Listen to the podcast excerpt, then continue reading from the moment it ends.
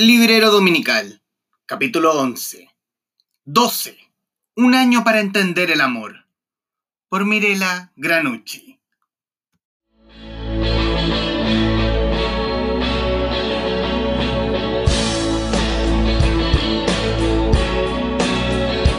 Les doy la más cordial bienvenida a una sesión en vivo muy especial porque hoy, como lo he nombrado en Instagram, este es hashtag un especial de amor. Y un especial de amor con, la cual, con el cual vamos a conversar con la actriz, escritora, performancer. Y me queda como un- una lista muy larga más por nombrar. Mira la gran noche, razón de 12, un año para entender el amor. Y decir también que este es un anhelo. Quería entrevistar a Mirela Granucci. Te quería entrevistar porque quería conversar contigo, chica. Mirela, bienvenida. Antes de comenzar e irnos de, de cabeza al libro, leer el comienzo, cómo comienza 12 y en el fondo cómo definimos la adicción de la Mirela expuesta en este libro. Lo confieso, soy una adicta a las citas, no al sexo, a las citas, a las primeras citas. Más específicamente a las citas que son café en la tarde, conversaciones largas y cortas, silencios, monólogos, palabras que se repiten, una evaluación de hombres que fingen, lo mejor que pueden, seguridad. Me gusta descubrir cómo toman sus cafés, ristretto, expreso, cortado, latte, cappuccino. Después si les echan azúcar, endulzante o, como yo lo toman puro. Excepto los puristas, los hombres té y los no saludables con sus cervezas en la tarde. Ah, y también existen los hombres coca cero, los peores. ¿Cómo se desarrolla la idea de 12? o por distintos lados. Eh, primero era una idea para hacer una performance y, y después hacer como registro de todo eso y tal vez exponer en una galería o algo así, muy raro. Eh, pero también siempre tuve como un amor gigante por las palabras y, y pensé que sería mejor como una novela donde yo podía jugar más con ficción y tener algo así como impreso. Tener, un libro tiene poder.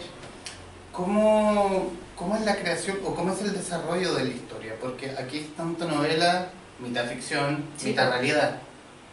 ¿Cómo es el experimento de estos 12 hombres? O sea, la relación de estos 12 hombres, de una relación de un hombre igual a un mes. Hay mucha ficción. La Ujú. gente quiere creer porque yo creo que es como bonito creer, que no que me, es como verdad. creer. la historia es muy linda. y muy fea a veces, y muy difícil, y- pero tiene mucha ficción y es como, hay partes que yo ahora leo y yo digo, pasó eso, no me acuerdo. Como que, como que hasta a mí me engaña un poco qué es real y qué no. Eh, pero nace un poco de, de las ganas de... Es, es real, yo estuve adicta a las citas, a las primeras citas, era fácil, es divertido, es un personaje, y cuando uno escribe o hace algo de arte es como todo te sirve, entonces como...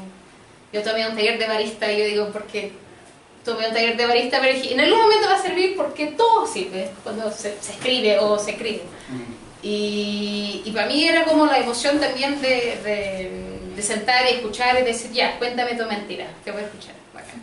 Y te voy a contar otra y yo sé que te va a enganchar porque yo sé lo que tengo que decir para que tú te enganches porque...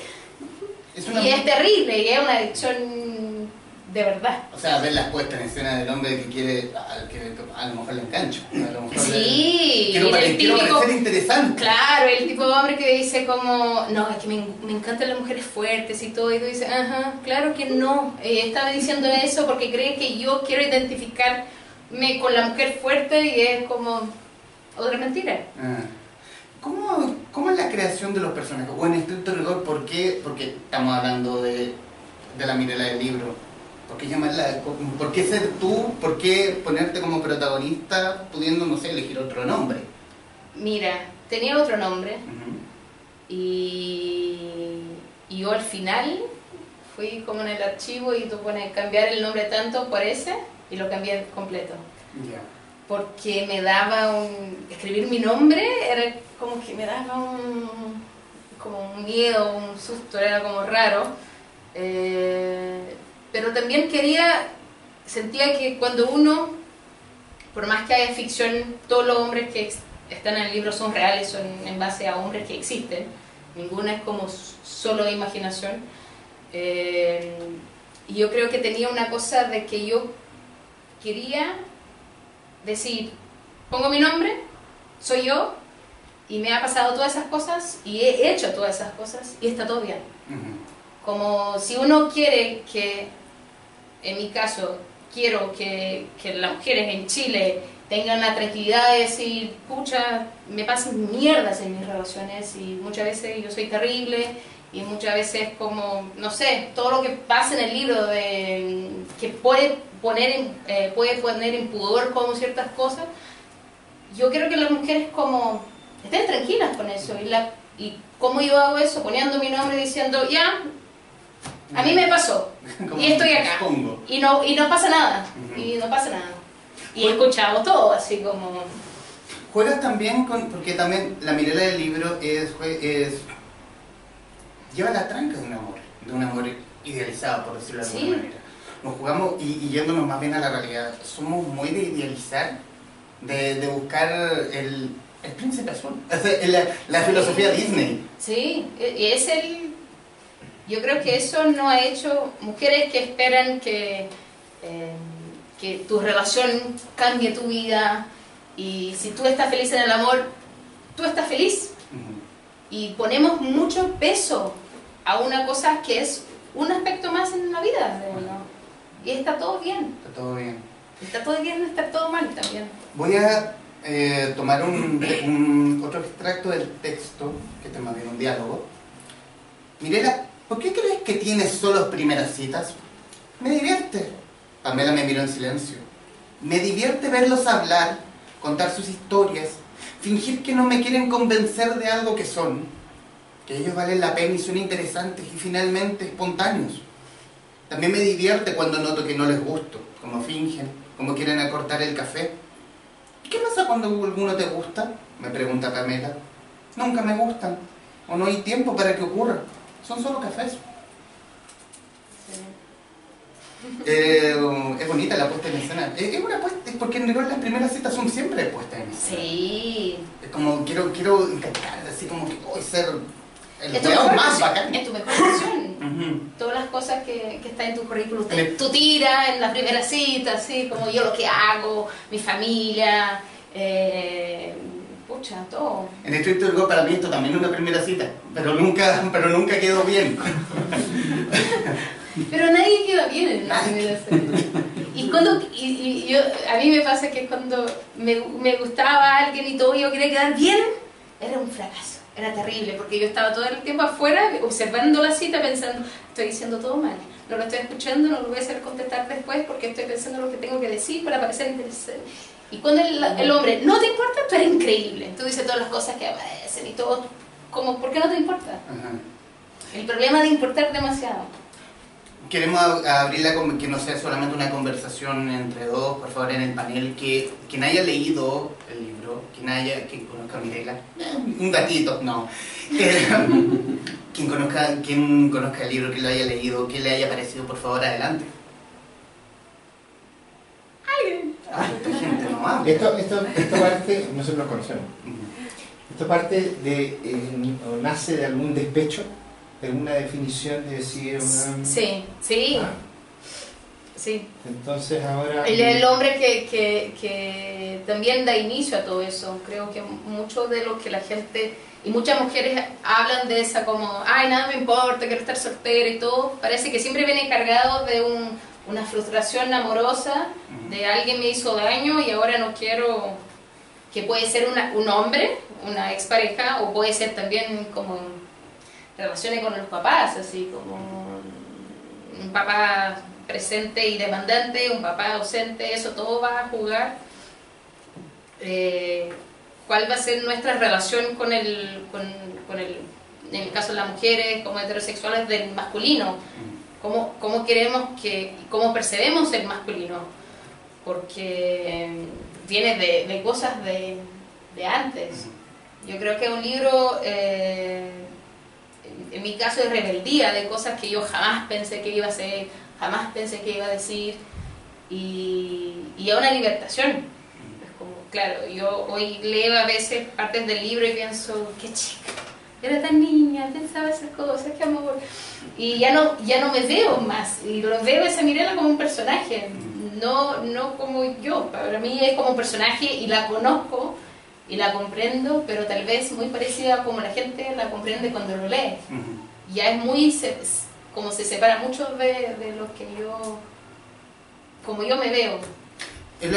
Mencionas que las relaciones también, claro, ocurre yéndonos más al sexo femenino de que, ay, no importa, pero siempre te importa. Siempre, siempre hay algo, siempre está la- No, a veces no te importa. Pero, no, pero no, no digo, siempre, tienes razón, no, error mío. Eh, pero algunas veces como ah, no, no importa pero las otras veces como el, es la pura es el discurso el discurso pero igual te importa igual te, te pica en algún lado Es que yo siento que cuando la gente dice no me importa, ya está importando. Es como, no voy a crear eh, expectativa. Listo, ya creaste, lo siento, lo vas a pasar mal porque ya creaste esa Ah, ya expectativa. Como ya está hablando. lo convertiste en tema Sí, po. sí, para empezar, porque... Y, y quisiéramos que gente nos importara que no nos, que no nos importan al final. Y quisiéramos que personas que súper nos importan fueran como, ay, ni lo pienso, y está ahí pensando en él. Y es, y es- y es esa misma gente que eh, en una nueva relación eh, la persona puede ser fantástica fabulosa pero igual te torpedea lo- igual te terminas disparando en el pie lo terminas espantando. También ocurre también pasa. Sí, porque yo creo que también venimos de esa generación de que piensa que hay que haber como conflictos y dolores de amor. Entonces cuando uno está muy, siento yo, estable en una relación es como algo pasa. Mm, algo pasa, como ¿qué, qué está pasando acá que yo no estoy viendo porque queremos y aprendemos con libros y todo que es conflicto, presentación de personajes, hay desarrollo, conflicto, clímax y desenlace. Y es como, ay, qué bueno, peleamos, pero volvimos, bacán, ya, listo. Más tres meses y de nuevo. Y es, y es, encuentro que está bien si uno es consciente de eso. Y es como, hay otros conflictos, hay cosas como que son importantes. Tal vez hay un conflicto en la pega y en general pasa eso. Cuando hay un conflicto en la pega uno se aferra a ese novio o a esa pareja y porque es como, necesito que eso esté bien porque lo otro está un caos. Y, pero ver cada cosa con el peso que tiene. Creo que las mujeres van, se sentirían mucho más amadas y se dejarían amar si pusieran el mismo peso eh, que tiene los otros temas de la vida como la relación. Y, y es y es súper metido en nuestra cabeza la sensación de que tu vida amorosa te- es un gran tema. Y ojalá en mi próximo libro hable muy poco de relación amorosa porque siento que es como... Es un tema, que está bien, pero no es nuestro tema, no es el tema fundamental de nuestras vidas. Y tenemos que empezar a tomar, no estoy diciendo para negar el amor, pero como verlo el tamaño que tiene y no despro- desproporcional. Verlo como un aspecto dentro de muchos otros. Sí, y no depositar la felicidad, es como tu pareja despertó bien, todo bien, tu vida está feliz, qué maravilla. Soñó algo, tú no sabes, te dijo, "Oh, hola, no, no te dio buenos días, no, ya, está mal, algo pasa, algo pasa, es como, tamaño que tiene. Quiero citar en- de una entrevista que diste a Pausta el 14 de junio. Porque está bien estar con 12 hombres en un año. No soy una maraca por eso. No es terrible. Es lo que te hace feliz. Es lo que te hace bien. Y aprendí mucho de mí. ¿Tuviste cierto resquemor al, al, al ver la historia ya en el público y decir, ay, esta chica estuvo con 12 tipos? Y bueno, los chilenos, y los chilenos son- somos muy así como, oh, y esta, uff, eh, y Sí, pues. uff, y esta, uff. Escuché las últimas, que fue Devora Hombre, de una mujer supuestamente feminista que me dijo Devora Hombres. Eh, y Eso, también... eso es muy de teleserie de los 90. No, yo encontré que puede ser como un título de libro increíble. La de hombres. Sí, po. Eh, y también fue muy fuerte, porque nunca, me, nunca fue un tema pe- pensar en eso, porque siento que muchas mujeres tienen 12 citas o relaciones en un año, pero nadie habla de eso. Es como ese doble estándar de como, tú no quieres contar, porque es mal. Y una vez, un- y el otro comentario que escuché de un artista que supuestamente tiene la mente abierta, Fúnelo ahora. No. no. Eh, que me dijo, ay, mis amigos leyeron el libro y dijo que súper bien, pese que tú quedas súper mal parada. Y era como, pucha, como que... Qué triste que se vea desde ¿Te leyó ese... el libro? No. Que, y que venga desde esa visión como eh, machista de no puedo hacerlo. Un hombre escribe ese libro y lo celebra, una mujer escribe y es como, me gusta porque me siento identificada, pero no puedo decir que tan identificada porque igual es medio maraca. Es como, yo dije maraca y era como maraca escrita en esa, en esa entrevista y era como, no se trata de eso, es justamente como que no hablemos de eso. Y yo no, no tuve conciencia y nunca me importó mucho lo que podría parecer, eh, porque de hecho vengo de una, una historia de vida como muy así, salí con muy pocos hombres y muy, muy piolas hasta cuando digo que perdí mi virginidad a los 25 años de edad, es verdad. Entonces, eh, tengo una vida rara, como he hecho cosas que son raras, entonces como quedé virgen hasta los 25 años de edad y después tuve 12 relaciones, supuestamente con algunos sí, otros no, en un año. Y ahí ahora, lista maraca. Y es como, no entiendo, yo entendí que vi- venía esa presión de Chile cuando empecé a ir a entrevistas y era como, era un tema.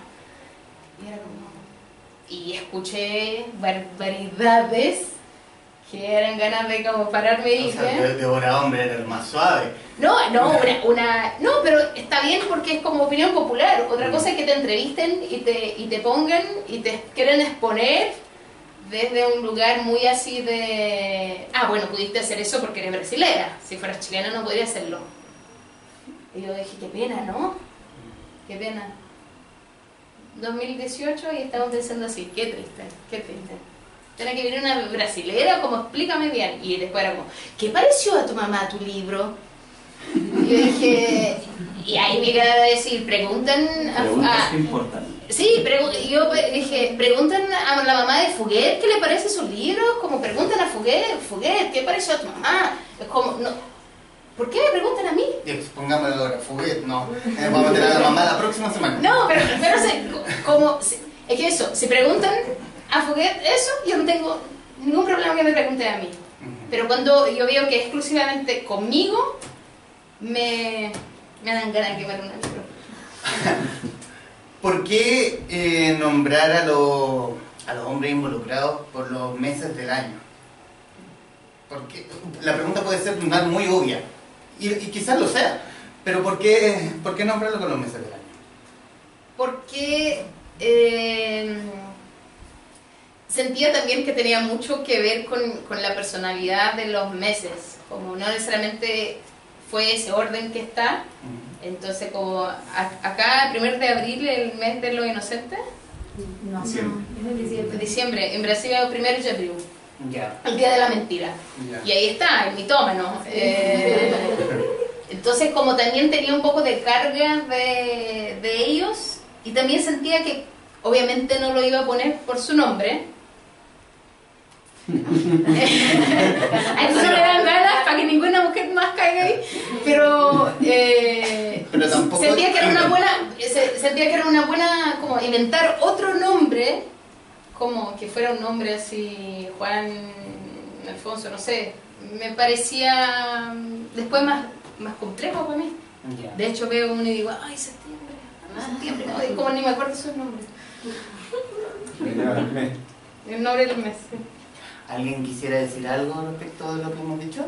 Una pregunta, eh, ¿en algún momento te has conseguido con estas personas y te han dicho el por qué te escribiste sobre ellos o se han sentido aludidos con ese tema? Yo, yo voy a contestar eso solo porque pasó el año y está todo bien. ¿Y por qué febrero? Y claro, claro. Eh, es muy curioso como, como cada uno reaccionó mucho desde de, su personaje y ahí pensé, me felicito porque achunté muy bien cómo serían las reacciones. Eh, Enero, por ejemplo, me felicitó, increíble, qué bacán, nunca mencionó que era él. Nunca dijo, Enero soy yo. No, con Mirela me encantó tu libro, qué bacán, te felicito, bla. Nunca hablamos de nada. Y encontré así demasiado su estilo. Como no vamos a lidiar con eso, no sé lo que significa, bien.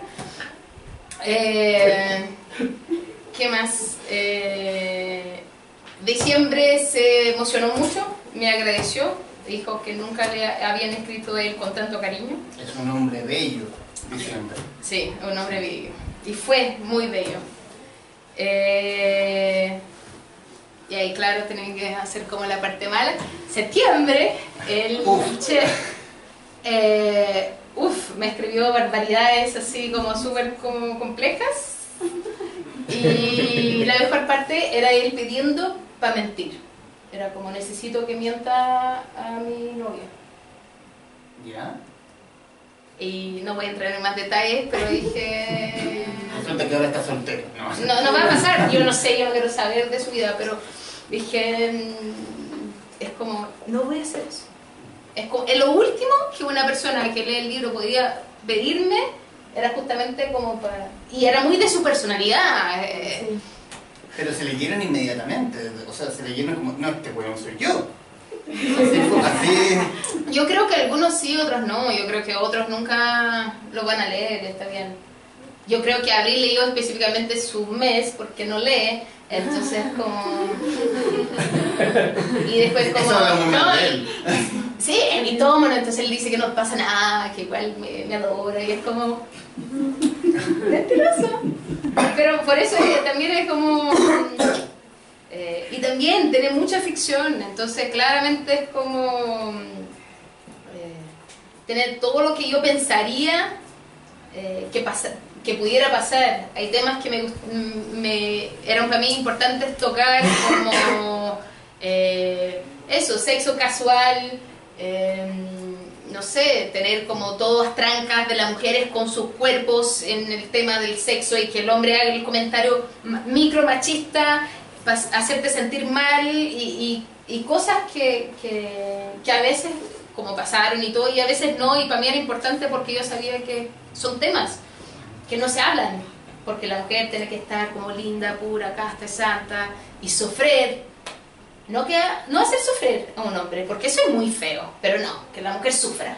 Esa es la mujer es la mujer digna y no eh, pasé mal pero también hice gente pasar mal creo algunos en especial y, y bienvenido sea también creo que es tiempo de, de decir lo que sentimos y para tener una carga más liviana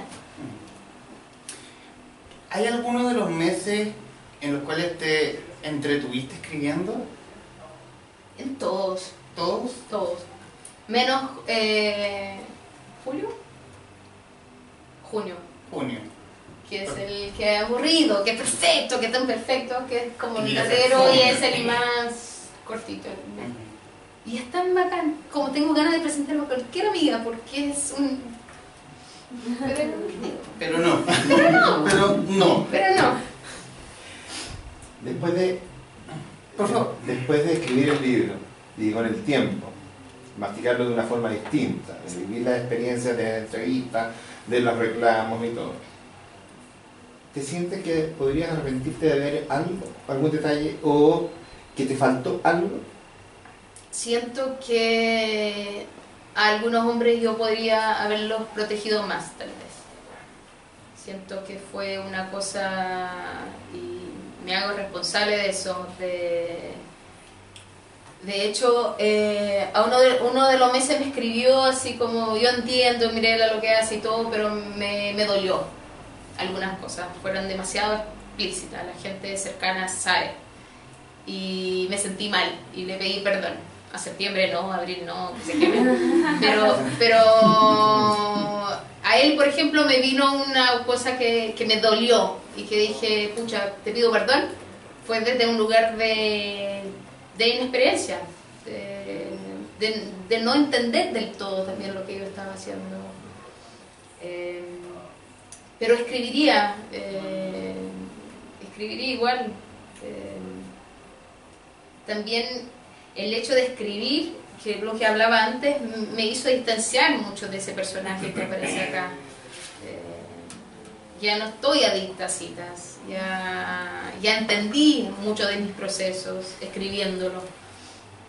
Y siento que es un libro que tal vez en varios años más voy a leer y voy a decir, no, qué patética, todo". pero siento que siempre voy a sentir que fue un libro muy honesto en el momento que yo estaba viviendo, con toda la ficción que hay. Fue como desde un lugar súper de corazón, tal vez un corazón súper inmaturo y todo, pero era muy verdadero en, en- en su momento. Y yo creo que eso es lo que la gente que me escribe más habla, de, como, de un libro honesto, de, yo hablo mucho de eso, de vómito, de... ¿Cómo... ¿Por qué, la, ¿Por qué esta portada? ¿Quién, quién diseñó? ¿Cuál, fue la idea de la portada? ¿Por qué, como alguna vez me dijiste en Instagram, por qué tú con camisa sin pantalones?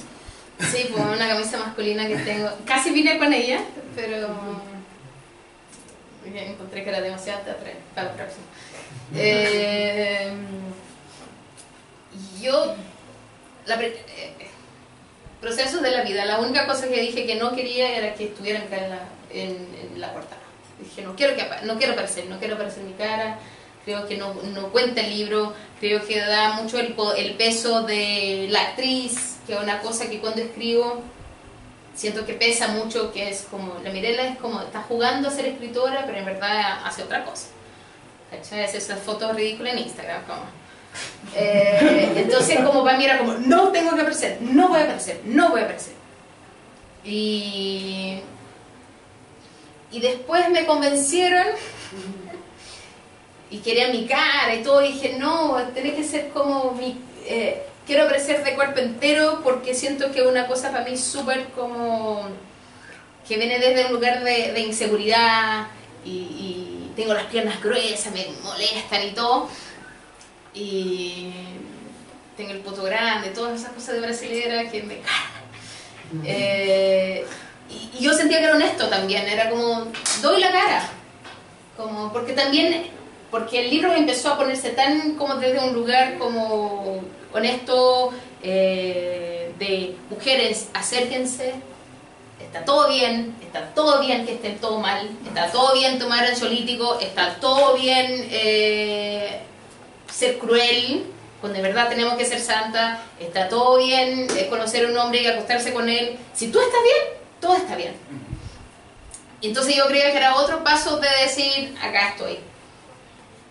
Súper pero... Y ahí, como, y ahí me pidieron las fotos de la cara. Entonces yo fui con mi amigo fotógrafo, agarré una camisa así y dije, no, voy, voy a hacer las fotos que quiero y voy a poner las dos. Y hice la foto que querían de las caras, pero claramente es como la foto de cuerpo entero, que era lo que más quería. Creo que quedaron mejor. Y ahí cuando apareció dije, pucha, eso es. Tengo... eh, siento que también el libro se convierte en una... eh, un caballo de Troya, eh, que a veces me ha jugado en contra, porque siento que los hombres tienen vergüenza de comprar un libro con esa portada. Y los comentarios de los hombres son siempre como muy entretenidos y, y se sienten como muy... como lo pasan muy bien leyendo.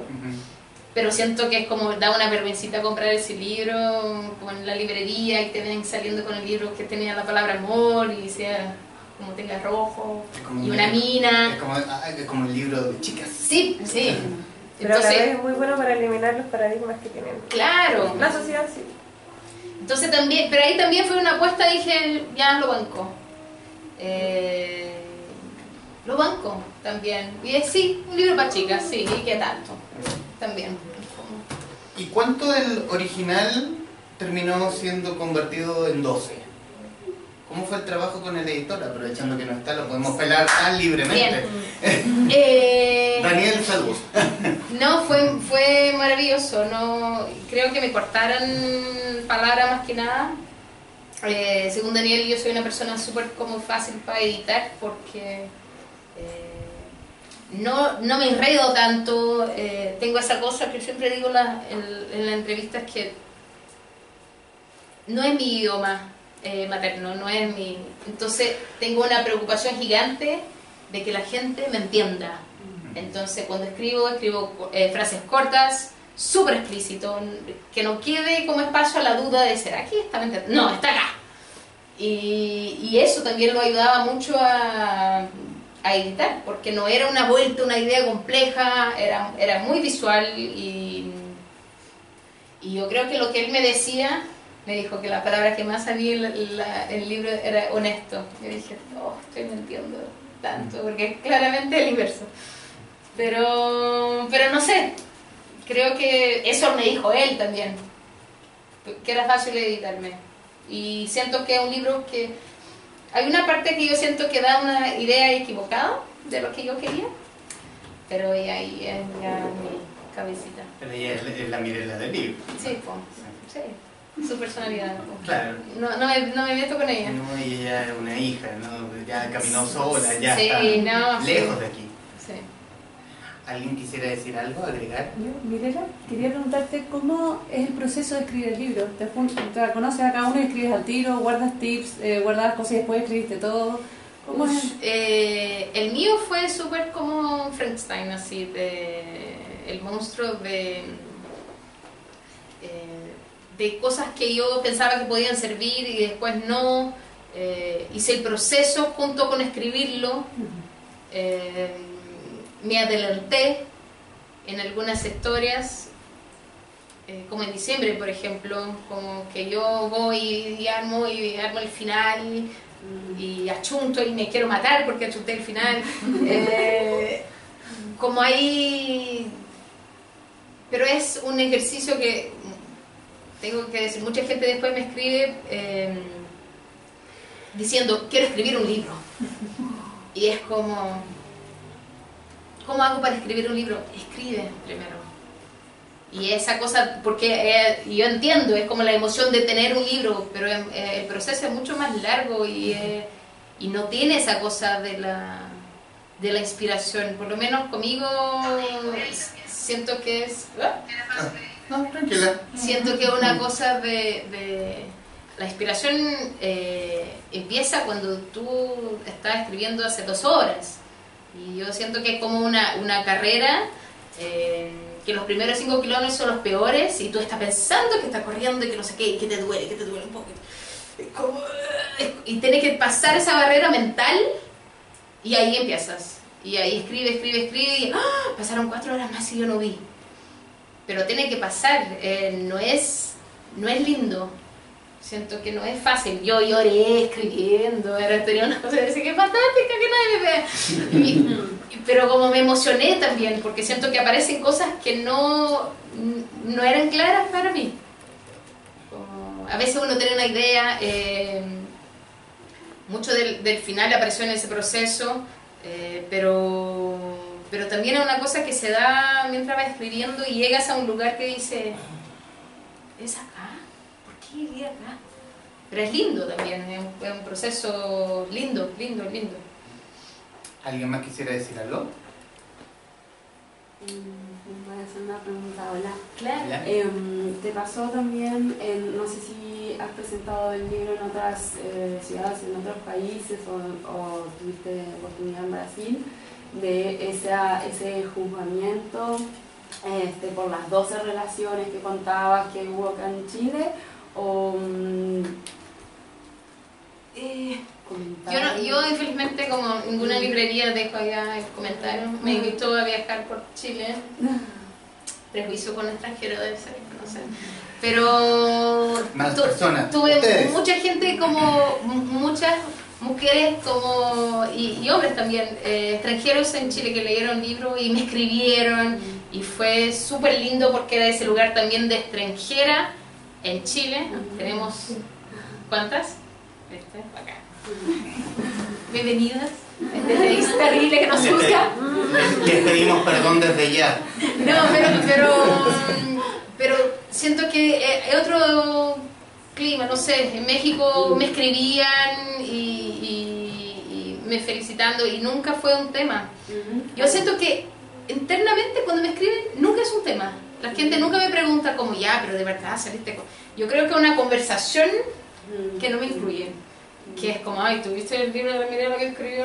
Pero no es... eh, eh, no para mí, porque siento que ahora esa gente, no, no sé, yo iba a ser muy romántica y, y optimista de decir que la gente ya, como ya es feo criticar eso, pero no, aún la gente cree que es bonito criticar ese tipo de cosas.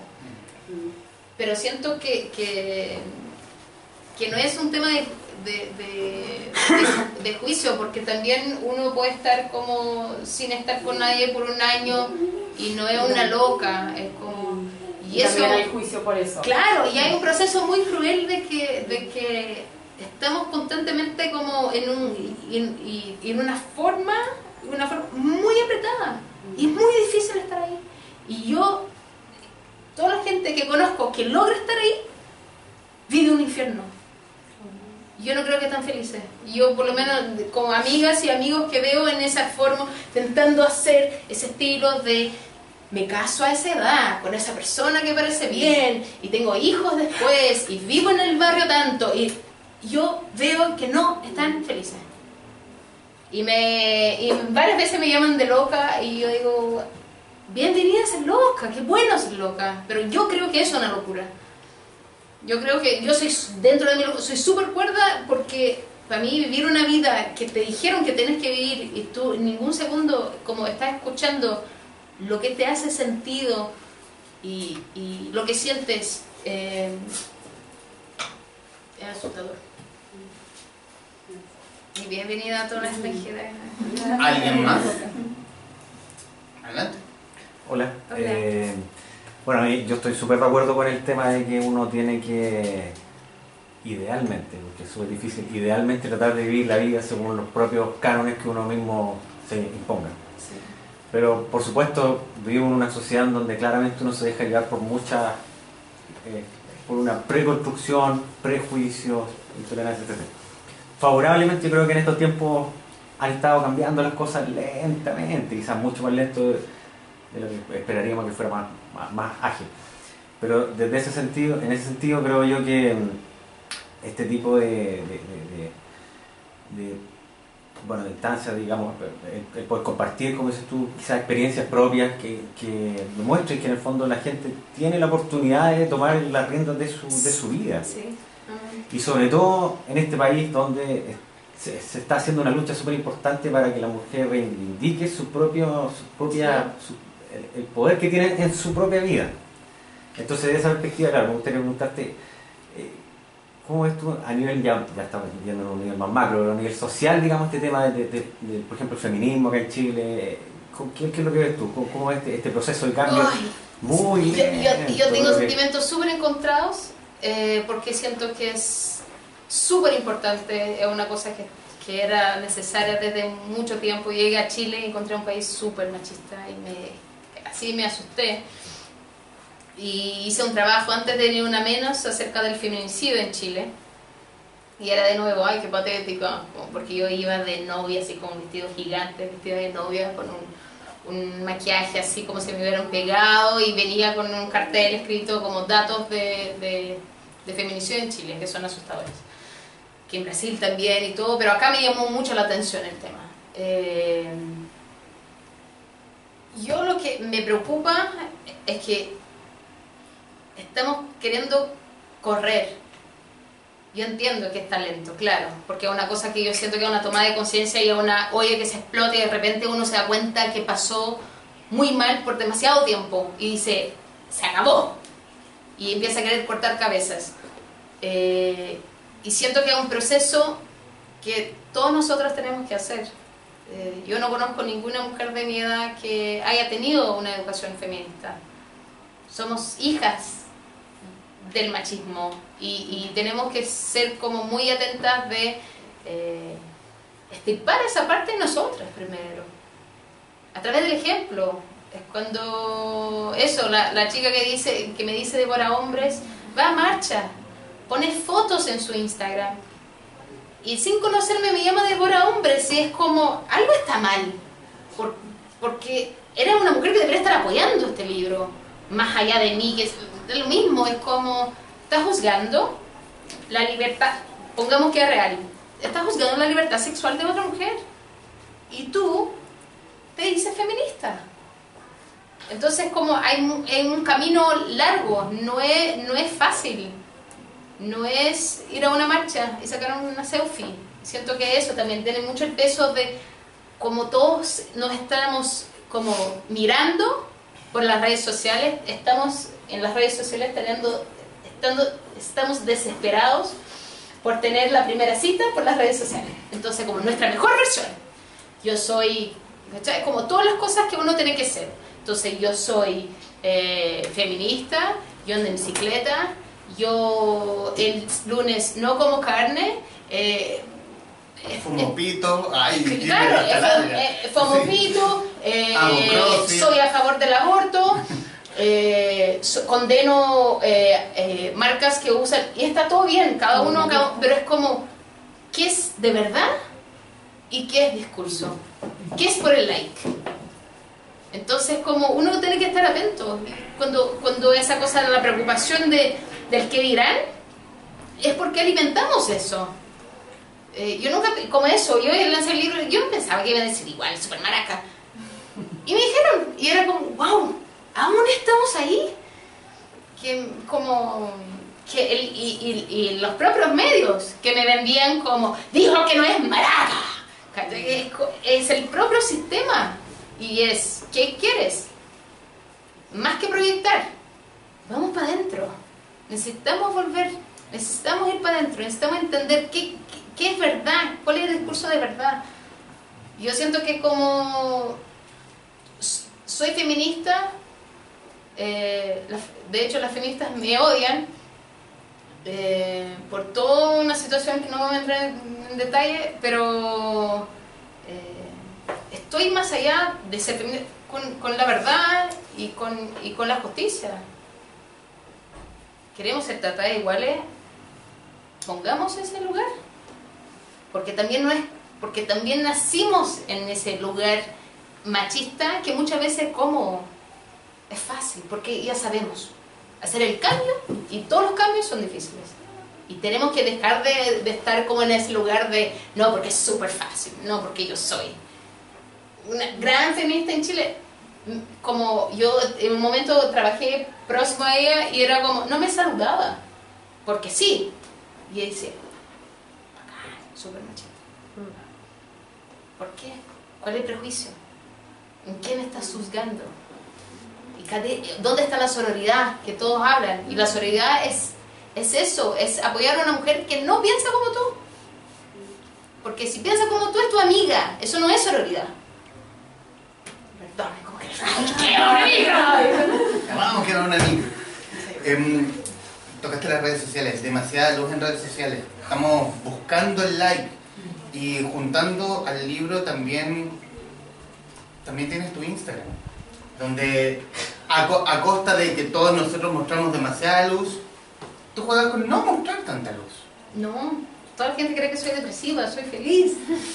Eh, y, siento que también es un poco de, de- de- hacer como el... eh, mostrar el, el lado feo también. Es como una convención social de que uno tiene que usar Instagram para como... eh, sacar fotos y, como documentar tu vida. Entonces, y es y es súper cruel, porque sabemos de eso. Y ahí vemos a una chica, a un chico que tiene, que viaja ocho mil veces al año, que está lindo y que es estupenda, y que parece que no va al gimnasio, pero tiene como, ¿cachai? Como, eh, ¿cómo se llama? Calumnia. Y esto, y tú dices, pero ¿cómo? Pero yo no, pero yo no. Y es como, ella está haciendo lo mismo que tú. Ella está sacando las partes lindas de su vida y poniendo ahí y desesperadamente pidiendo a la gente que la quiera. Y gente que no la conoce. Yo me acuerdo cuando llegué a los 10.000 seguidores y estaba sola en mi casa y depre, así como odiando el mundo. Y dije, nunca estuve tan sola. Y yeah, tengo 10.000, como, ¿para qué? perdí varios seguidores porque empecé así como me encanta porque no encuentro esa palabra de hecho enferma no quiero seguidores No quiero gente que me cobre posturas que yo no sé si quiero tener o no sé si después quiero cambiar. Que yo creo que es lo que pasa mucho, estamos esclavos. Conozco gente muy talentosa eh, en lo que hace y todo, que son esclavos de desconocidos. Y hoy como y se acercan por un espacio. Entonces como yo no sé cuál cuál yo creo que vamos a estar más felices si dejamos de querer agradar a tanta gente que no conocemos. Es como el famoso y el canje. ¿En qué sentido? ¿En qué sentido de que estás obligado a que X marca, no, si esto es muy rico y esto es muy rico y esto es muy rico y en el fondo está, eh, estás enclaustrado en esa misma marca eh, para juntar seguidores, para el like, para... Pero, pero tenés gente que, que, que trabaja con eso y es un trabajo y, y lo respeto y todo. Para mí lo que, me, lo que me mata es ver la chica que no tiene los seguidores, eh, que, que no va, no está en la tele, que no, desesperada por estar ahí. Y si no lo logra, agarro una persona que tiene varios seguidores y le mando un comentario mala onda para ver si ella como si cambia, si ella me contesta, si ella me ve. Entonces como si no es a través del amor es por el dolor. Y es como, ¿dónde, dónde está eso? ¿Cuál, ¿Cuál es el sentido de eso? Así transformamos Twitter.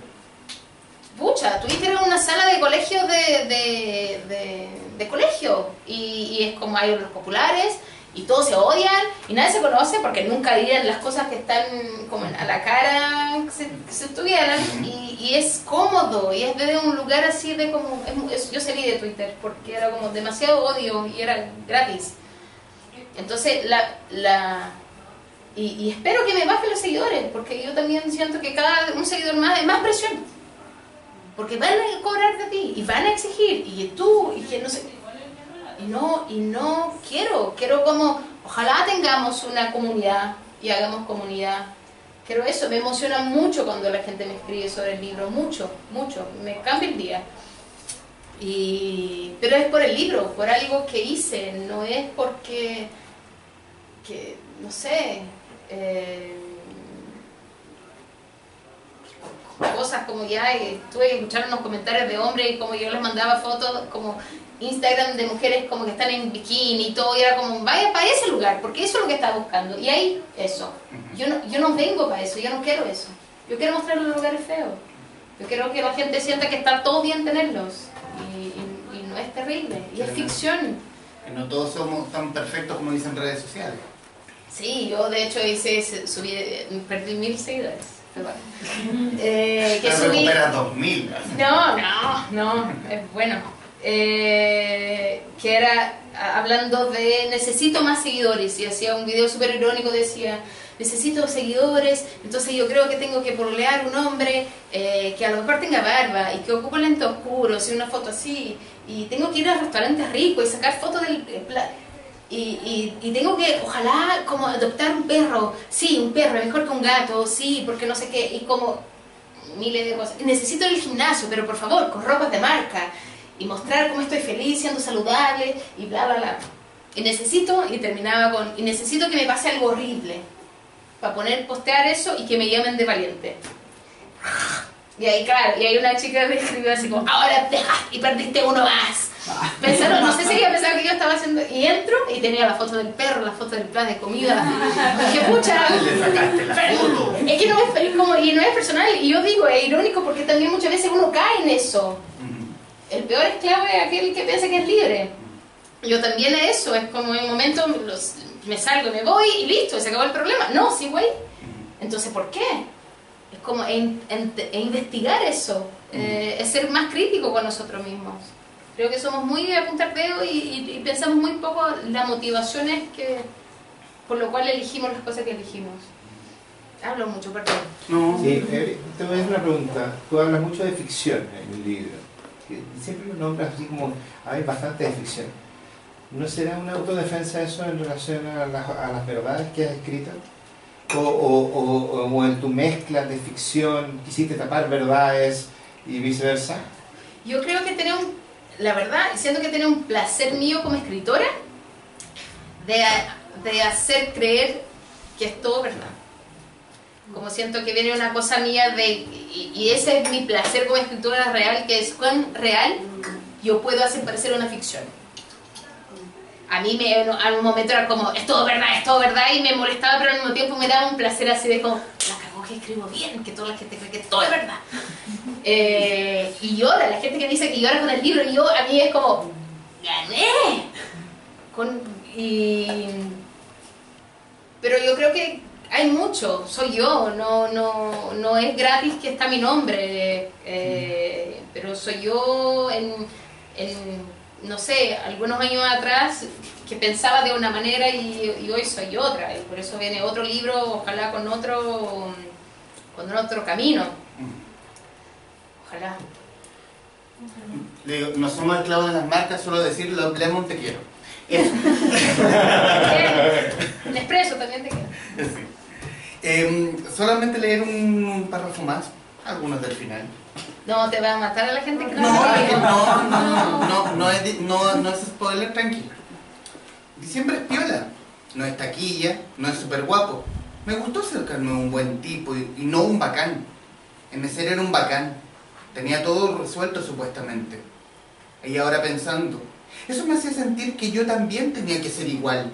Y con diciembre esto no me ocurre. Por currículum, él es un bacán. Hizo un máster en Columbia y trabajó en Nueva York, pero ni habla de eso. Sé de todo por Nicole. Me imagino que si MC hubiera tenido esa carrera, la estaría distribuyendo. Un gesto tirar papel imaginario, sí, la estaría distribuyendo así. Siempre buscamos el bacán. Y idealizamos que nuestra pareja sea un bacán y resulta que el bacán puede ser tan... Es un pusilánime versus un tipo que puede, o un tipo o una, a una chica que puede ser como, "Oye, tranquila, es bacán. Es como, ahí no- no- no- nos idealizamos como el tipo muy exitoso y de pronto el exitoso puede que no sea tan bacán. He repetido mucho bacán, perdón. Es que también es, una, algo que te- queremos proyectar. mm, Es como... Siento que también tiene esa presión de como tu perro tiene que ser bacán. Y tu auto también, como todo lo que quieres mostrar, tiene que, tú quieres que sea aceptado. Eh, y es... Y al final todo se basa de que es pura inseguridad. El, el querer estar con alguien así es porque tú quieres reafirmar cosas en ti que a lo mejor ni son verdad. Y, y- y siento que lo, lo taquilla está demasiado sobrevalorado, que, que no es, no es, no es. La taquilla está sobrevalorado. Sí. Y, y lo, y yo, y yo creo, que la choreza no acerca. Entonces toda la gente que quiere escribir un libro y quiere como mostrarse chora, no lo haga, porque eso no acerca al público. Ser bacán, como el personaje bacán, no es empático, porque no es humano al final del día. No es real. Quiero tomar nuevamente la misma entrevista de Pausta. Eh, cito. Sí, sí, te puedo Siento- que me cagó. Sí. Siento que a veces nuestra generación entra en zonas de confort, hechas para que no nos desgastemos tanto. Que siento que hay una parte de nosotros que busca algún tipo de desafío y por ende algún tipo de sufrimiento. A veces siento que queremos entrar en el amor para perder, para sufrir, para decir, ay, la estoy pasando mal. Porque resulta que la calefacción funciona, porque tengo un trabajo bacán, etc. ¿Dije eso? Eh, según internet, sí. Bien, bien. Sí, entonces- Según internet, sí. sí, no confío en internet. ¿Somos flojos en el sentido del amor en nuestra generación? Tú, tus casi 30. Sí, siento que estamos muy, muy acomodados en todo. Es como explota una guerra, es como, no sé, Cas toma el, el gobierno y ahí vamos a ver la gente así saltar. Y ahí va a ser bacán, no, no va a ser bacán, pero, pero va a ser como un problema real. El librero va a saltar. No. Sí. No, pero va a ser como algo como real. Yo siento que es todo tan cómodo que empezamos a como es- eso es lo que yo decía antes de como tú quieres una el conflicto, ¿dónde está el conflicto? ¿Dónde está el conflicto de la vida? Porque yo siento que es muy cómodo. Es muy, es muy fácil. eh, yo sé que, pero como mm, en mayores y menores proporciones igual eso, luz, agua, yo estaba pensando, es como todas las veces que me siento, empiezo a sentirme como mal por algo que no tiene sentido de sentir, pero está bien, es parte de, y empiezo a agradecer a cosas súper tontas que damos por sentado. Yo siento que el gran problema de hoy es dar por sentado. Entonces damos por sentado que la agua va a estar caliente, damos por sentado que vamos a tener una casa, damos por sentado de que hoy nadie de tu familia va a morir. Y damos por sentado, como, y cosas brutales, si uno empieza a pensar y dice, y ahí pues yo me pongo catastrófica, pero eh, damos muchas cosas por sentado y pensamos que eso es mínimo, merecemos. Y es como, ¿dónde está diciendo que merecemos lo que nos dan? Es un regalo de la vida, del trabajo que uno hace, eh, de la familia que uno tiene. Y es no dar tanto las cosas por sentado. El problema es que somos ingratos. Yo creo que somos una generación de gente ingrata y hipersensible. Entonces todo nos duele. Alguien dice algo que tú no estás de acuerdo y te duele y es contra ti. Porque yo creo que no hay problemas reales. Yo, mucho de lo que yo escribo acerca del amor es porque yo sentía en un momento de mi vida que era el único problema real que yo tenía era como, "Ah, terminaron conmigo, que duele, wow, que duele y duele mucho, pero también era por qué, porque yo tenía comida, yo tenía una familia como muy buena, padres amorosos, hermanas bacanes, era como, era todo tan redondo que es como, ¿dónde está? Yo quería hablar de algo real para mí. Y el sufrimiento del amor me parece algo real, dentro de las miles de capas de cebolla, pero era, era igual más real. Siento que sí, siento que damos todo por sentado, somos muy, y, y tenemos que estar muy atentos a eso. Somos muy ingratos, como una ingratitud así que pensamos que todo nos tiene que servir. Y toda la gente que nos sigue en Instagram tiene que amar nuestras cosas, porque hacemos para que nos amen. Y es como... Y levantarnos el ánimo. Claro, y decir que eres linda, que eres linda, que eres linda, que eres linda. Y seca, amiga, mira. Y es como, ¿para quién estamos haciendo eso? Porque también hay otra parte del, del, del otro lado, es como, es, es también una cosa es tirarse flores. Encuentro que está súper bien. Muchas veces hago eso, yo cuando empiezo como a bajar mi autoestima y empiezo a ver que pongo más selfies de mí bonita, como ahora. Entonces, pero es como, tengo que estar atenta, tengo que- no puedo mentirme. Como voy a mentir a usted y todo, pero como a mí no. Como estoy poniendo más de lo, de lo que veo, ¿por qué? Escucha, ¿por qué? Porque necesito que alguien diga que, que estoy bien, porque yo no siento que estoy bien. Y creo que, que es eso, es como ser muy, muy honesto, como no pido que seamos honestos con la gente general y con la gente que te sigue porque encuentro que es una pérdida de tiempo. Tenemos que ser honestos con nosotros mismos y, y eso va, va a hacer con que sea más fácil ser con el mundo. Pero eso, y la honestidad viene como reconocerse débil, con sombra, fea, eh, las deformaciones eh, emocionales que tenemos y decir después de eso, ya, el monstruo no es tan grande, puedo quererme, bien. Y hay momentos que no nos vamos a querer y está bien. No necesitamos comprar un vestido en H&M y decir eh, hablar mal de una persona, pero y luego tenemos que comprar un vestido de H&M y decir como yo me siento líder porque el vestido primero te está llevando la plata y segundo como va a dejar de funcionar la magia. La, bolsita eh, es más vacía. Yo voy yo veo hablando mal de H&M voy a H&M a veces y paso y veo la cara de la gente que va a probar ropa y es como están odiando estar allá y es como ¿por qué están? ¿Por qué? ¿Por qué estamos empujando a como a nos a, a ese precipicio? De como también termina una relación, sal conmigo y toma todo. Y es como, ¿te funciona a ti? Como, ¿pensaste en eso? No, te dicen que tenés que hacerlo. Porque un clavo saque otro clavo y que no sé qué. Y es como, ¿sí? ¿Para ti? Como conocernos más. Escuchamos mucha la voz de, de afuera y poco la voz de adentro. Y voy a citar a mi papá. Mi papá tiene unas buenas citas y dice, la diferencia entre niños y hombres es que los niños escuchan la voz del mundo y los hombres escuchan la voz de adentro. Y creo que eso, niñas y mujeres y, y- es lo mismo. Tenemos que estar como muy en contacto con nosotros y nos vamos a odiar. Y está bien también. Y después nos vamos a querer. Es como... El tema de la autoestima también es otro. En, en desilusiones amorosas, ¿qué, ¿qué es lo más habitual que haces? Digo, porque yo también lo he... pero- no, tranquila. No, puede No, tranquilo, déjame desarrollar la idea. Eh, déjame cerrar la idea, porque a mí cuando con penas de amor es una cosa, con- si uno lo mira de frente como, ¿por qué mierda estoy diciendo esto? Escuchar, eh, poner la radio, una canción romántica, y ahí te quedas pegada, ahí te quedas pegada, y como, ¿por qué? Yo lo he hecho, y uno lo, mi- mirándolo de frente como, ¿por qué mierda hago eso? Pero uno igual lo hace. ¿Eres de hacer eso o eres de hacer, no sé, Yo, Caminar, no sé. yo eh, escribo mucho, obvio, que para mí es como, como cosas como no quiero, no quiero, no puedo escribirlo a él, ¿cachai? Que lo mejor me bloqueó, o yo lo bloqueé y ahora no tengo su número, no sé cómo escribir.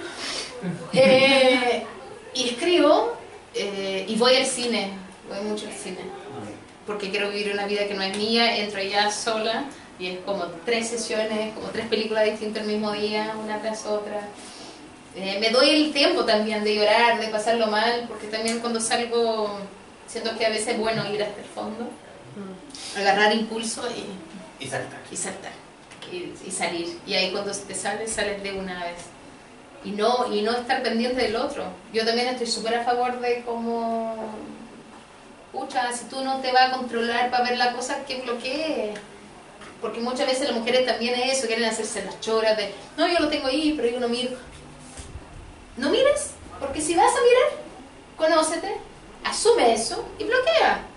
Los hombres lo mismo. es tu y, amiga. y- y está, y está bien, es como. Y quiere como. Yo, por ejemplo, voy a contar algo así. Eh, terminé una relación y, y él se fue de viaje y, y yo tenía que pasar, eh, tenía la llave para ir a su casa a buscar mis cosas. Y, y estaba así, dije, voy a pasar el día acá. Y él iba a estar fuera, pasar el día en la casa y era como casi tener una relación que solo faltaba él. Estaba la casa, todas las cosas que yo hacía, desayunaba, todo así como muy loca. Y mi, y mi- mi hermana me llama y dice, hola, mira, ¿dónde estás? Ay, en la casa de él. No, ¿qué haces ahí? No, estoy disfrutando. Hice toda después de una performance con fotos, que yo sacaba fotos, bueno, otra cosa también. Eh, y le dije, tengo ganas de escribir atrás de un cuadro. Para cuando pase algo, como, yo mi idea así como romántica en mi cabeza era como, va, va a tener un temblor, el cuadro se va a caer, y él va a leerlo, él me saque.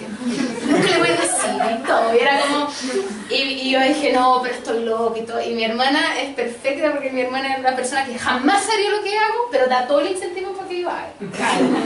Me dijo, Mirela, si tú no haces eso, no hay nadie más que lo haga. Listo, sí, vi un plumón, es, un- es una señal. Eso sí, vamos. No, y corto. Y mi hermana pensaba que yo iba a escribir atrás del cuadro, como era el cuadro. Yo escribí en la pared. No. Y escribo y me viene orgullosa, así, saco una foto y mando a mi hermana y mi hermana. ¡Ah! ¡Escribiste la pared! No puedo creer, Mirela. Y dije, sí, porque el cuadro igual era un cuadro bueno, después quiere vender esta la huevona que escribió detrás. No, está la pared, va a tener que pintar como plumón negro, pared blanca, es como el- darle un poquito de trabajo también. Y, y lo hice y nunca más supe si vio o no, no vio, no sé. Nunca me comentó también. Solo por saber, ¿qué decía el mensaje?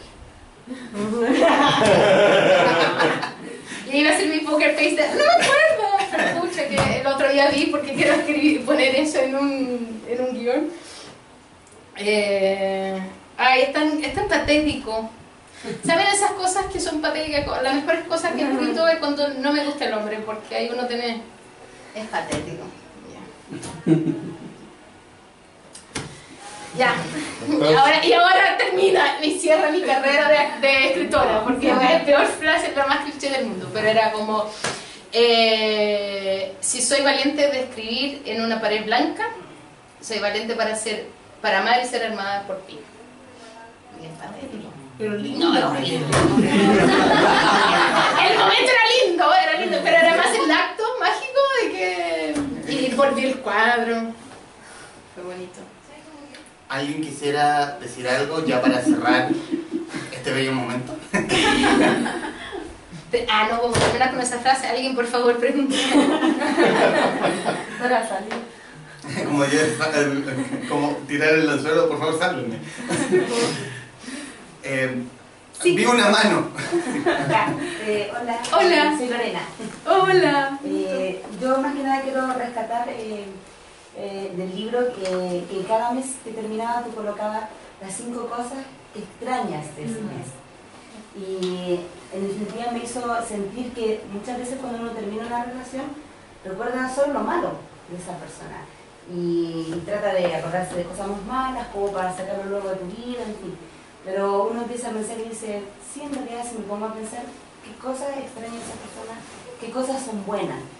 Y me sirve- a mí me sirvió mucho porque eh, te hace sentirte menos, menos débil en, la, en, en el final de la relación. Y lo rescato mucho porque en cada mes colocaste las cosas que extrañabas de, de cada uno. Y Sí. igual te da, te le da otro sentido. Qué bonito, gracias.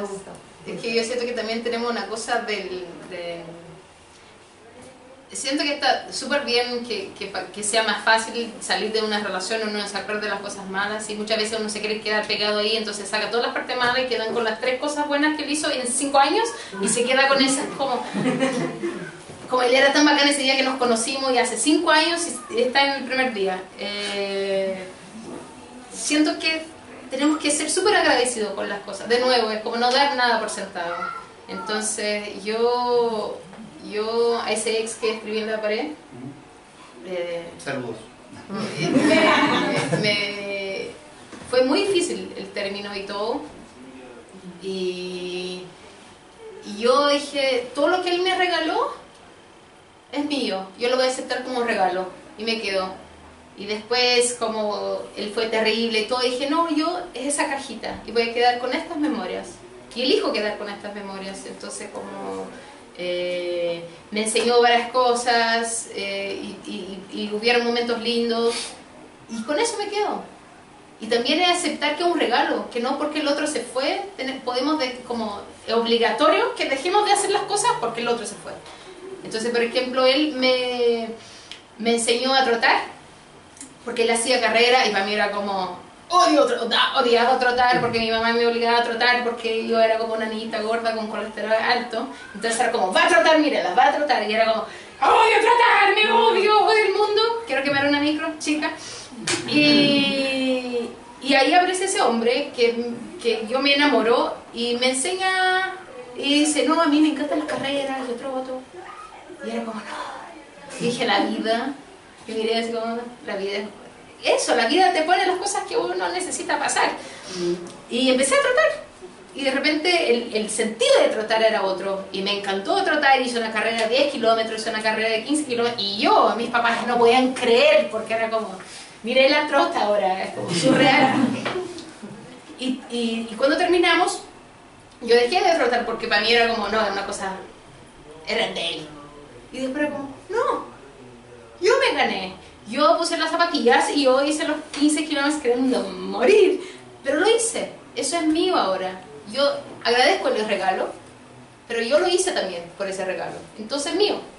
Y creo que eso hace con que uno pueda también, es como, no extrañar tanto al otro. Porque las cosas lindas del otro uno también puede traer para la propia vida y tenerlas sin la necesidad de ese personaje. Ay, me gustaba tanto porque íbamos al cine y todo. Anda solo al cine. El cine está ahí. No necesita. Claro, es la memoria de él ahí contigo, pero es como. No, el cine está ahí, tú puedes ir sola, uno puede cenar solo, uno puede regalonearse también. Siento que falta eso también en el mundo. Si uno se regalonea fotos para mostrar que está regaloneando, es como. Y 10 likes. Sí. ¿Alguien más quisiera decir algo? Por favor. Hola. Hola. El, el libro, de cierto modo, pues cuando yo lo leí, fue algo como, fue como un boom. Porque primero soy extranjera, Isabela. Isabel, sí. soy extranjera y yo quería un libro, o sea, porque es que más que todos los libros que uno está acostumbrado, digamos, a hacer reseñas o a, a mostrar, son tan ficticios, son como tan, tan aparte que uno dice, en serio no es real, o sea, esto es algo de alguien.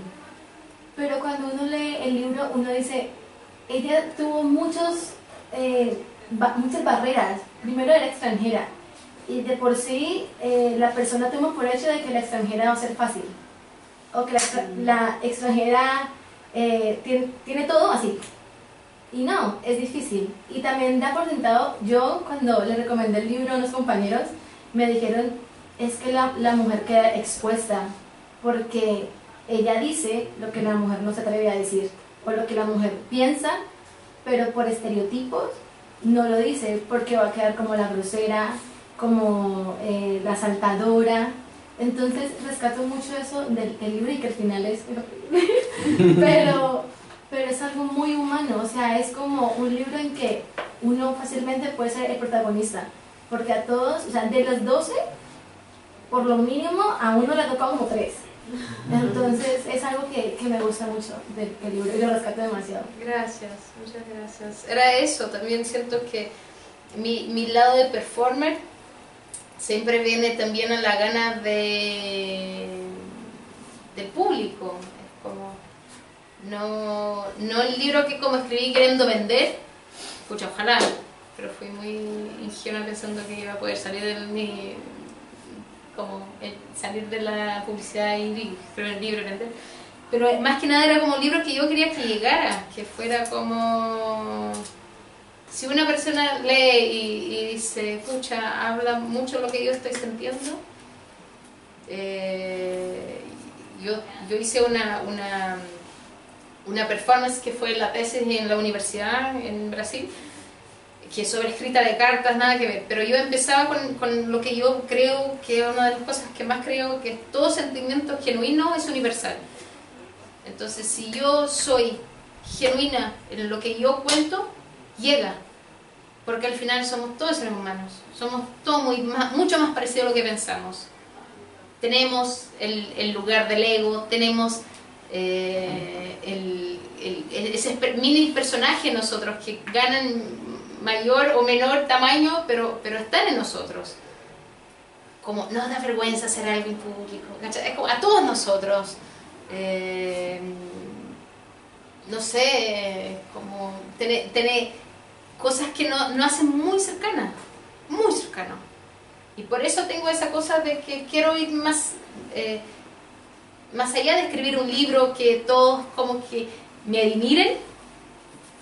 Yo prefiero estar en un lugar donde la gente dice, me pasó exactamente así, y yo podría haber escrito ese libro que me encanta eh, pedestal. Me, me, me- porque no es eso. Eh, La idea de comunidad, que es como lo que más como eh, quiero.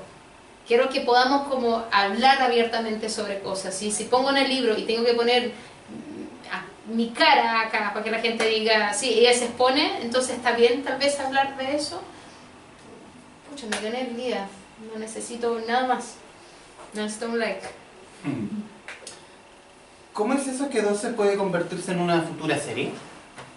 O, o película. ¿O película? Ojalá Pero- sea serie porque hay mucho más que se, que se convierta en un producto audiovisual. Eh, la, la productora de La Casa de las Flores ¿Ya? compró eh, los derechos para hacer el libro. Me dijeron que me iban a empezar a trabajar este año. Ya. Eh, 2025 empiezan a verlo. Creo que son lentos los procesos, pero... Pero va a salir. Pero va, pero va a salir, Pero va a salir. y Yo estoy muy feliz, muy contenta. Eh, siento que siempre yo por ser actriz y todo y los diálogos tienen una cosa muy de ver. Yo creo que va a pasar esa cosa que o vamos a adorar o vamos a pensar "Ey, el libro mucho mejor. Eh, o, pero es el, el- no sé, siento que me, y, y me, me gusta mucho, principalmente porque siento que a través de tal vez del, del, del proyecto audiovisual yo pueda eh, llegar a más personas con el libro. Es como eso. ¿Imaginas verte en Netflix? Eh, ¿O ver tu obra en Netflix? yo mirando la cámara como, pucha, no sé, yo no sé, yo creo que Netflix se está sintiendo mucho la línea, línea de la fiesta. Eh, Bueno, Amazon, Hulu. Pero, pero yo, yo lo que más quiero es hacer parte como de, de elección del casting. Eso me daría mucha alegría, así como quién va a ser yo, qué va a ser Nicole, qué va a ser como, Como, ella. como los personajes. Ella, sí. Claro, siento que es eh, y es muy bonito y siento que es muy bonito. No, no confío mucho también en que sea lo que tenga que ser, otro formato, es otra cosa, no puedo estar encima. Eh, está bien si no se parece. Eh, es otra cosa, es otro, es otro trabajo, es otro... Pero claro, igual. Bueno, ya para finalizar, porque ya estamos más de la hora. un- un poquito, una, un poquito, una hora, y cuando ya veo al librero ahí es como diciendo, hasta ¿qué hora se ve de esta gente? Porque ya, porque ya sé que, porque ya se quiere eh, ir. Primero, agradecerte, Mirela. Eh, yo soy muy malo organizando cosas. Tú, el, el librero aquí bien lo sabe. Pero fue mi intención poder hacer algo, poder conversar, poder que se generar este ambiente que se generó ahora. Eh, tu libro es un, un bocado, un tratado, un- voy a ser muy ciútico, un tratado al amor en los tiempos de hoy. Muy. y sobre todo al amor propio. Al amor propio, eh, aquí está la mujer de hoy. No, no, no la con prejuicio. eh, ¿Aló? No. Eh, la mujer sin prejuicio, la mujer que nació en la, en la época precisa, en la época correcta, la que va a luchar por, la, que quizás quiera luchar por decir, ¿sabes qué? Soy así, ¿y qué? ¿Y qué? Aquí no hay ningún problema. Lo- Los que, los, los que nacieron en otra época se quedarán allá pudriéndose. pudriéndose, muriéndose, pero que se queden ahí, se van a quedar muy bien. Y agradecerlo de la forma como lo agradecemos a los envíos de The Libro Show. Ay, abogada también, qué bacán. Del poeta Jorge Telier, Los Dominios Perdidos, del Fondo de Cultura Ay, Económica. Yo quiero mi taza. El libro. Y además, y Es que yo pensé que iba a tomar con la taza. Llegué, tenía esa y un, co- un vaso y yo dije, ay no, ni mi taza. no, porque la taza te la lleva, ¿cómo te la va a llevar Susi? Y la taza que creíste que tuviste en los envíos de The Libro Show. Ay, qué bacán, eso es un gran premio. Y, y ya para finalizar, hablamos del, de 12 como proyecto audiovisual y del futuro libro que estás escribiendo. ¿Cómo es eso? ¿En qué gira? Si se puede dar algún detalle. Sí, eh, ojalá exista. Eh, se trata de, yo creo que se llame, pero anda a saber, pero la- el nombre ahora, eh, casi 30, es mi último año que estoy viviendo ahora, antes de los 30. Y, y esa presión de la mujer de los 30, que no está casada, que no tiene hijos, que todo eso. Eh, y que habla de que un- llega un mensaje diciendo que un mensaje diciendo que ella eh, no quiero contar tanto Eh, que lo que ella haga en ese último año hasta los 30 va a definir el resto de su vida y ahí ella ve su vida y dice eh, tengo muchas cosas que que, ajustar y que, y, que, y que mejorar y que cambiar y todo. Y empieza en ese proceso, y de hecho fue lo que me ocurrió, que era, no, yo empecé a crear un super esquema bacán, que era, voy a aprender sobre un tema así, como que no tenga nada que ver conmigo, pero un montón de eso, y voy a hacer eso, y voy al museo, y va a, como miles de cositas, y vino una bomba y, me explotó en la cara y, hablo de eso también de cómo de, yo soy muy de, las cosas que están pasando y, y por algo pasó lo que pasó y me funaron y me hicieron todas esas cosas pero eh, y hablo de eso hablo de cómo y cuando las cosas no funcionan como uno quiere porque ahí también, y, y eso fue muy lindo, porque cuando pasé por otro tipo de experiencia, que era un sufrimiento que no necesariamente era desde un lugar de amor, sino desde un lugar de, de injusticia, de, de impotencia, eh, me cambió también la temática del libro, eh, sentirse muy sola, y es de la relación con uno. Yo creo que el segundo libro viene más como la relación, como de verse, más que hablar del, del amor. Volviste a las columnas de opinión. ¿Cómo? Volviste a las columnas de opinión. Volví a las columnas de opinión Mm. para México, eh, quincenal. Está en Instagram, va saliendo como yo lo, lo voy poniendo. Estoy muy feliz con eso también. Voy a ser más dura. Aún sigue caminando sola en Santiago. Aún sigo. Quiero volver a la radio también, me daría mucho placer, me gusta el tema de la radio. Pero siento que necesito, y creo que todos nosotros necesitamos cada vez más ser más autónomos y independientes en, nuestros, en nuestras elecciones. Porque cuando somos así, eh, somos más honestos con, con las cosas que creemos. Entiendo la gente que pasa por situaciones que no está de acuerdo porque necesita mantener un trabajo o algo. eh, y, y es terrible. Eh, pero tal vez cada vez más buscar más autonomía, eh, pucha, yo creo que libertad. Y libertad es leveza, paz, eh, felicidad, amor. Bueno, para quienes están en este momento en el búnker y para quienes están viendo a través de Facebook y a través de YouTube, recomendarles 12, Un año para entender el amor, de Mirela Granucci, una novela entretenida, eh, graciosa, eh, momentos emotivos los tiene. Eh, si te sentiste a ti, chica que no estás viendo, si te sentiste identificada con la protagonista, con la Mirela del libro, fantástico, te, no lo vas a pasar mal. Si tú, hombre, te sentiste identificado con alguno de los muchachos in- involucrados acá, uff, Lo siento, Debería no estás sola. debería, debería darte vergüenza, pero lo vas a pasar, pero lo vas a pasar muy bien. Eh, 12, la novela de Mirela Granucci, editada por Placillanes. Y me escriban eh, por Instagram. eh, yo soy muy disponible y me gusta crear comunidad y hablar y- y conversar y opinar.